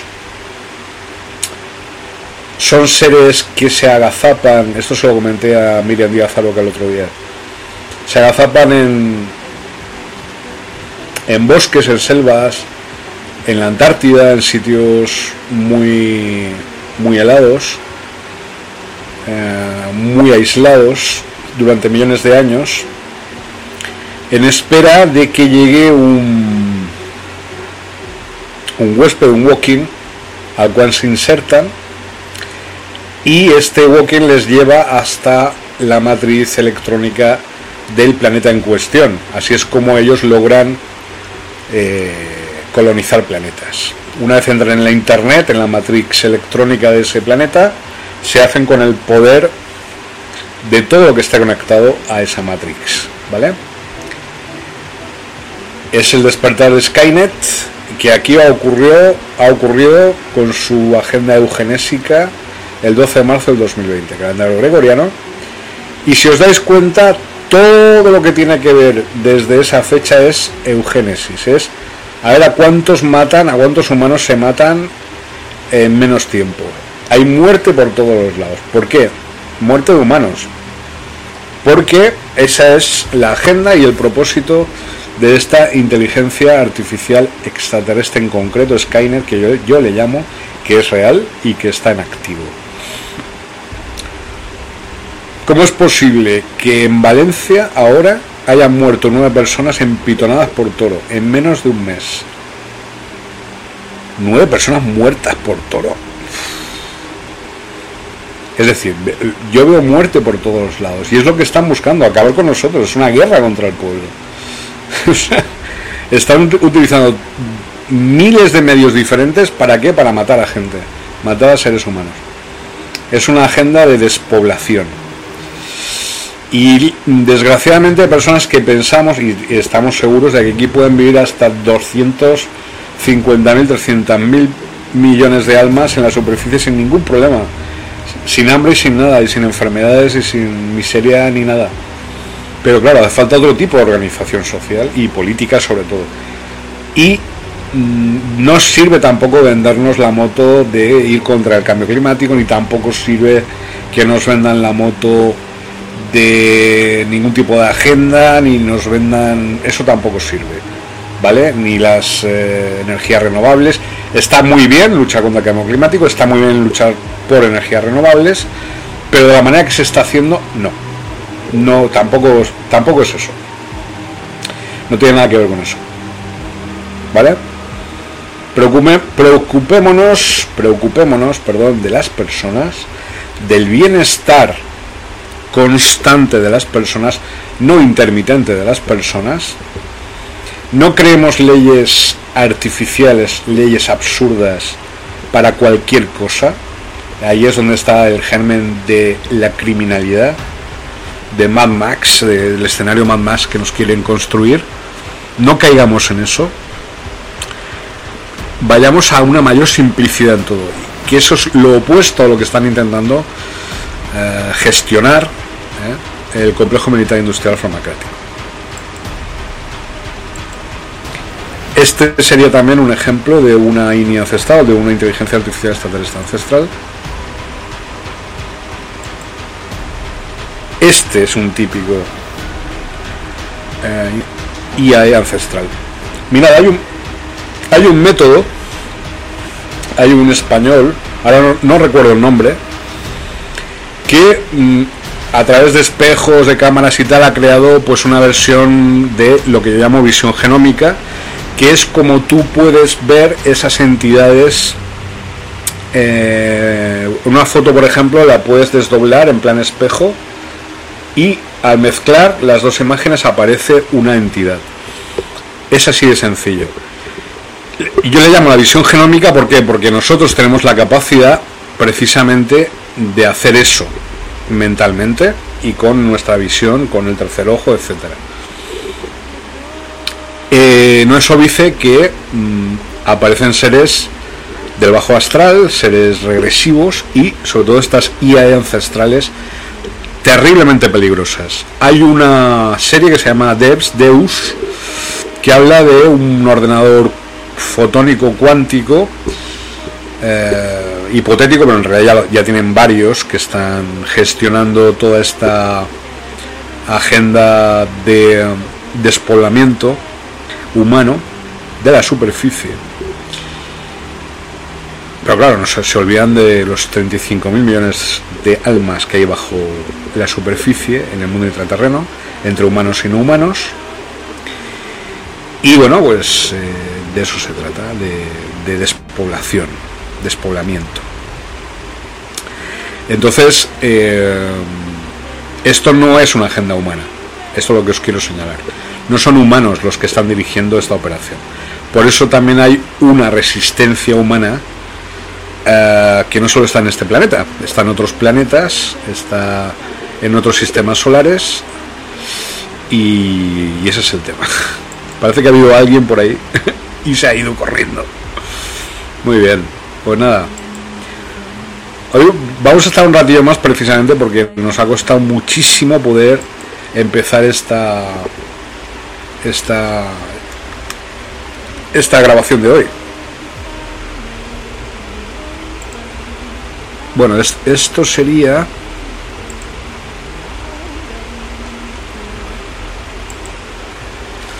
Esta sería una INI ancestral, sería una inteligencia, yo llamo inteligencia natural, aunque sería, es una inteligencia fabricada por mm, ciertos, ciertas razas intraterrenas, entre ellas delfiditas en sus ciudades intraterrenas, sus, bases humanidades intraterrenas, fabrican, construyen estas inteligencias, estos seres mentales, para luchar contra el colectivo de las CIA ancestrales.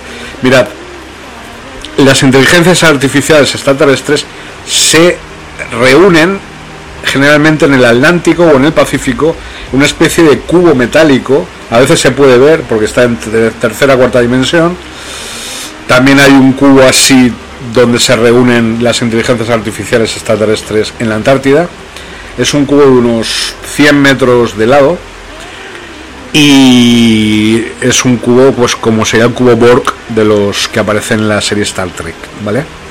Ahí es donde se reúnen las inteligencias artificiales extraterrestres y donde toman las decisiones.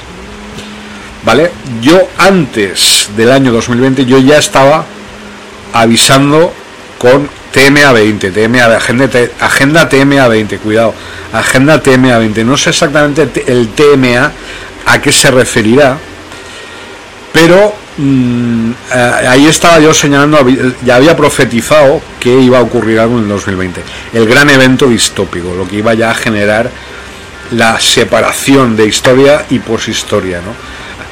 Y ya está, ya, ya ha empezado. Es decir, ya ahora no estamos viviendo la historia ya, estamos viendo la poshistoria y estamos viviendo ya eh, precisamente esa ruptura de la realidad consensual 3D y la apertura a la cuarta dimensión, a través de la cuarta dimensión, a todas las demás civilizaciones galácticas, a las cuales naturalmente, de forma natural, pertenecemos los seres humanos.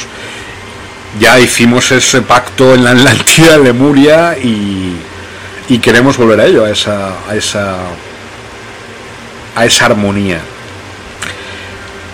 La, la, humanidad va en ciclos, el eterno retorno que decía Mircea Eliade, yo creo que vamos por la quinta, sexta o séptima humanidad, siempre ocurre lo mismo. Llegamos al máximo nivel tecnológico y empezamos a autodestruirnos. Por un lado, por otro, por un medio, por otro. Es así.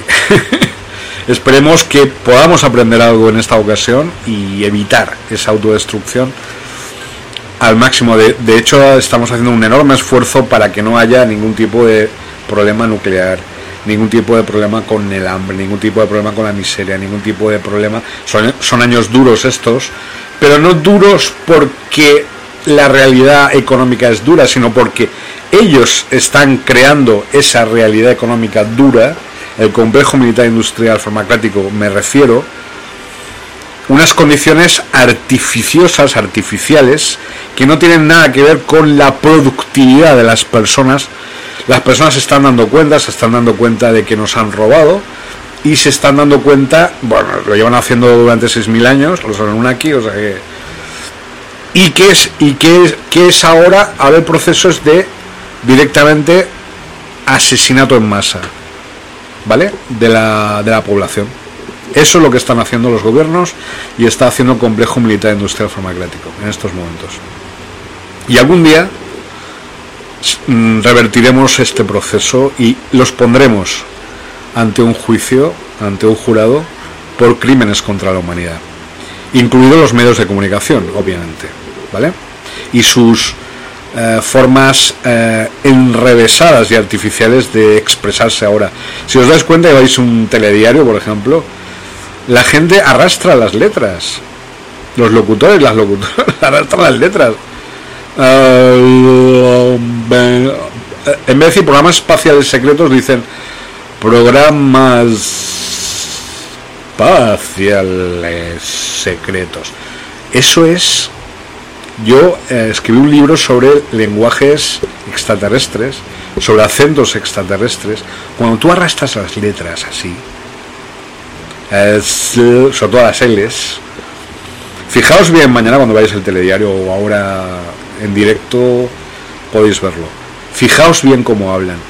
¿Por qué utilizan? Eso no es una técnica periodística, los cojones. Eso es de las inteligencias artificiales extraterrestres. De que les están enviando hondonadas de información para que hablen de esa manera absolutamente barroca, absolutamente ¿Sabéis? Es decir, una cosa, claro, te, te quedas, dice, empiezas, empiezas a ver un, a ver un telediario que se llamaba antes, noticiero, como quieras, y te da asco ahora, te da asco, pero ¿por qué hablan así? O sea, realmente es... Eh, no sé si es que pretenden intimidarnos o alguna cosa, o se consideran superiores a alguna cosa, pero ni el plan del 2020 de crear una sociedad de castas les ha salido bien, ni el plan de crear una sociedad de castas les ha funcionado, ni el plan de crear una sociedad piramidal reptilioide les ha funcionado, ni les ha funcionado nada, ni les va a funcionar nada, porque hay fuerzas en este planeta superiores a las agendas de esta gentuza. ¿Vale? Incluido en estas fuerzas superiores están estas inteligencias naturales intraterrenas ancestrales.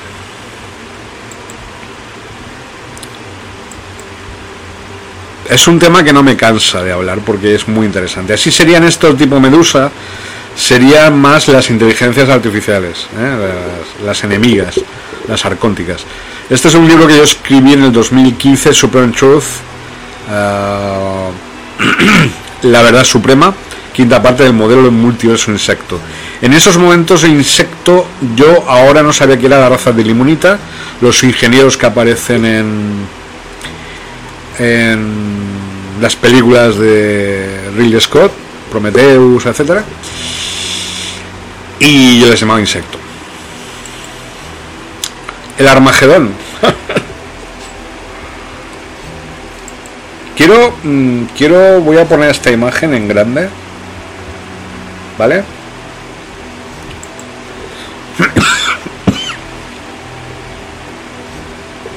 Aquí. No. Aquí. Aquí, vale, exactamente aquí. Bueno, pues esto es lo que nos quieren ahora meter el miedo de esto. Pero bueno, esto es lo que ocurrió en Hiroshima Nagasaki, esto es lo que llevan experimentando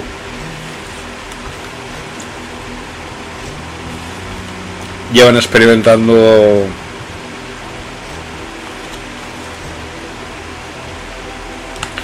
eh, lanzando bombas ahí en los atolones del Pacífico. Lo que nos, estas imágenes, los que nos metieron durante los años 80. Aunque me recuerda a mí la película esta de mm, del cómic manga anime del Akira, Neo Tokio. ¿Eh? Sí, sí, sí. sería el fin, claro. Eh, una guerra nuclear es el fin del planeta. Neo Tokio. Esto no sé si sería de Akira, de, la película esta, que se hizo sobre un cómic de Kazuhiro Tomo, japonés. Claro, obviamente, los que más han sufrido la disuasión nuclear, las armas nucleares en este planeta han sido japoneses, y eso ha dejado una herencia, desgraciadamente, en su cultura, ¿no? Este es uno de mis artistas favoritos italiano, Alberto Giacometti suizo-italiano. Muy bueno, ¿eh? Giacometti. esta, esta, no me acuerdo esta actriz cómo se llama, pero esto es de Bonnie and Clyde, una de las películas icónicas para mí. Yo no sé por qué mm, hablo de estas cosas, pero yo creo que es necesario hablar de las cosas que a uno le gustan y que a uno le tocan. Es decir, a mí, pues, eh, el rollo este de la pareja esta de Bonnie and Clyde me parecía fascinante, ¿no? Me parece fascinante.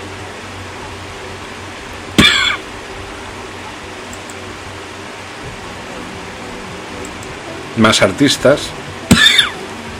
Perdón por la tos.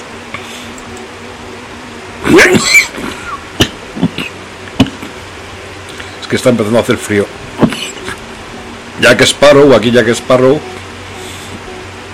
El. Jack Gilguero creo que es, o Jack Ruiseñor, no sé. Creo que tengo que dejar de fumar. Carmen Miranda. ¿Eh? Eh, es, hay imágenes del cine, son maravillosas. Sofía Loren. Bueno, yo qué sé, es que esta es la alegría de la vida, yo qué sé. Bueno, esto es cuando mi esposa, Patricia y yo, pues también, imitando un poco esto. Se había cortado el pelo en ese momento, a, muy a su pesar, a pesar de ella, aunque estaba igual de guapa, ¿eh? por cierto. Otra la máscara de Jade. Bueno, esta es Alejandro Magno, la película que hizo. Creo que fue Oliver Stone, sí. Eh, también hizo un documental muy interesante que os recomiendo, Comandante, sobre Fidel Castro.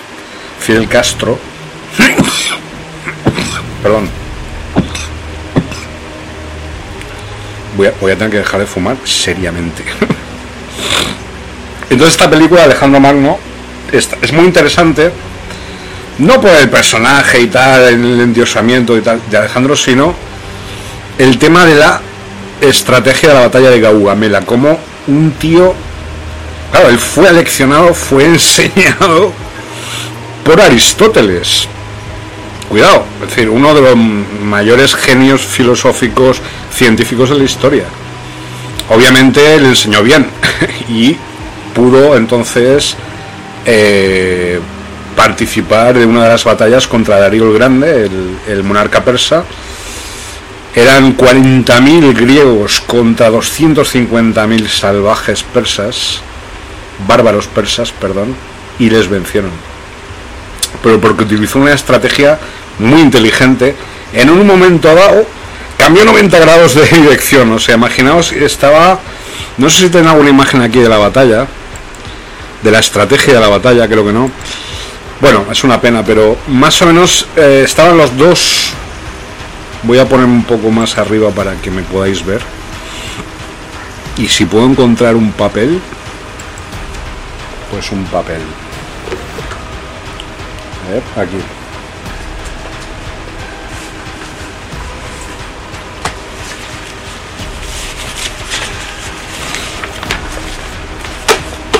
Vale, imaginaos, esto es una una hoja en blanco. Aquí hay un bando. Aquí hay otro bando. No sé si se verá. Más o menos, ¿vale? Bien. Vamos a poner A los persas, B a los griegos. Los persas son cuatro veces más que los griegos. ¿Vale? Entonces, eh, los, los persas que hicieron, pues desde el centro atacaron al centro griego. Aquí, eh, perdón, aquí. ¿Vale? Los, mientras eh, Alejandro Magno que hizo, pues se fue como en paralelo a las filas persas con caballería. Pues que tenía escondido detrás, tiene escondido una división secreta, ¿vale? Una división muy poderosa. Entonces la tenía un poco ahí escondidita. Con este movimiento en paralelo, mientras los persas golpeaban todos los flancos de sus ejércitos, esto le permitió que, que se creara en esta zona un espacio vacío, por el cual entró, de repente giró 90 grados, y atacaron los eh, su división está potente atacó aquí y él solito con unos cuantos caballos llegó hasta las proximidades de Darío aquí el cual viéndose el percal se fue acojonado. El rey Darío. Se fue se fue. Se rindió se rindió no se acojonó y se fue. Huyó. Y ahí fue el gran, ahí fue el turning point de la historia del mundo antiguo, porque ahí, claro, él se hizo dueño de Babilonia, llegó hasta la India, la historia de Alejandro cambió. Toda la historia de Europa, Asia, África, etcétera, ¿no? Vale, esto. Esto es uno de mis libros. Eh, ahora os lo digo cuál. Los aliens grises. La música en España los años 80, la movida. Un libro muy interesante y aparece. Aparecen aquí las ciudades intraterrenas más importantes de la península ibérica. ¿eh? ¿Vale? Madrid, Agartha 3, Mari, las de León no están porque esto lo, lo, escribí en el 2015. Vale, esta es, esta es la pirámide Spectrum desde la cual se envía el los rayos para crear la matrix electrónica que, digamos, intenta controlar nuestros pensamientos y crear nuestra realidad consensual 3D, ¿vale? Que no salgamos de ahí. Bueno, esto es, ya os hablaré de esto en su momento, vamos a ir terminando ya. Hablaremos del siglo XXIX, del siglo XXVIII. ¿Por qué es importante hablar del siglo XXIX y del siglo XXVIII? Porque hay una relación directa entre ciertas razas extraterrestres, los limonitas, el siglo XXIX y el siglo XXI. Ese triángulo es el que genera una potencia de salto en el tiempo impresionante. Quiero decir, hay una relación directa entre nuestro siglo XXI y el siglo XXIX. ¿Qué es lo que pasa en el siglo XXIX? Ya os lo explicaremos en otra ocasión. No es que haya desaparecido la raza humana como tal, sino que ha tenido que transformarse. Hay monasterios que ya no son donde se enseñan artes meditativas para luchar contra las máquinas. No os digo más. Eso no es siglo XXIX. no es una película de ciencia ficción, ¿eh? Bueno, esto son alguna. Esto es de un libro que escribí. Era una especie de juego que leen de la historia interminable. Y aquí, pues como veis, cada capítulo era una figura geométrica. No son las, eh, las figuras, no son los polígonos perfectos de Pitágoras. Pero es un libro, como veis, el título, bueno, el dibujo es, mm, es poligonal es geométrico, ¿vale? Y es un libro, creo que era el libro que habla de todo, el libro de todo o algo así, no me acuerdo. Era un libro muy divertido, era, sobre todo era un juego, era diversas fases conforme ibas eh, introduciéndote en el juego, ibas llegando a, mayores y mejores niveles dentro de, de a otras dimensiones ahora ya estás en esta dimensión, ahora puedes pasar a esta otra, etcétera, diversos poderes que ya se te iban regalando, etcétera, ¿vale? Interesante libro. Esa fue mi etapa brasileña, la cual le tengo mucho cariño también. Un beso, un abrazo, un te quiero, eh, te quiero mucho Brasil y te quiero mucho León. La resistencia continúa 2022, Planeta Intraterreno, 2022. Voy a ver si hago algo con esto del tabaco porque vamos, no sé cómo hacerlo. Pero tampoco me preocupa. Disculpar de todas maneras la tos. La resistencia continúa 2022, Planeta Intraterreno 2022, Programas Espaciales Secretos 2022, a por ello. Vamos. Venga, os quiero mucho. Chao. Y gracias por la, por la visión y por la audición. Hasta luego. Bueno, esto va a aparecer en, la, mi página de um, programas espaciales secretos. También aparecerá en Bichute y aparecerá en Evox, en Anchor, en Spotify, etcétera, en audio. Un besito. Os quiero mucho, mucho, mucho, mucho, mucho, mucho, mucho. Y gracias, gracias por, por la atención. Hasta luego.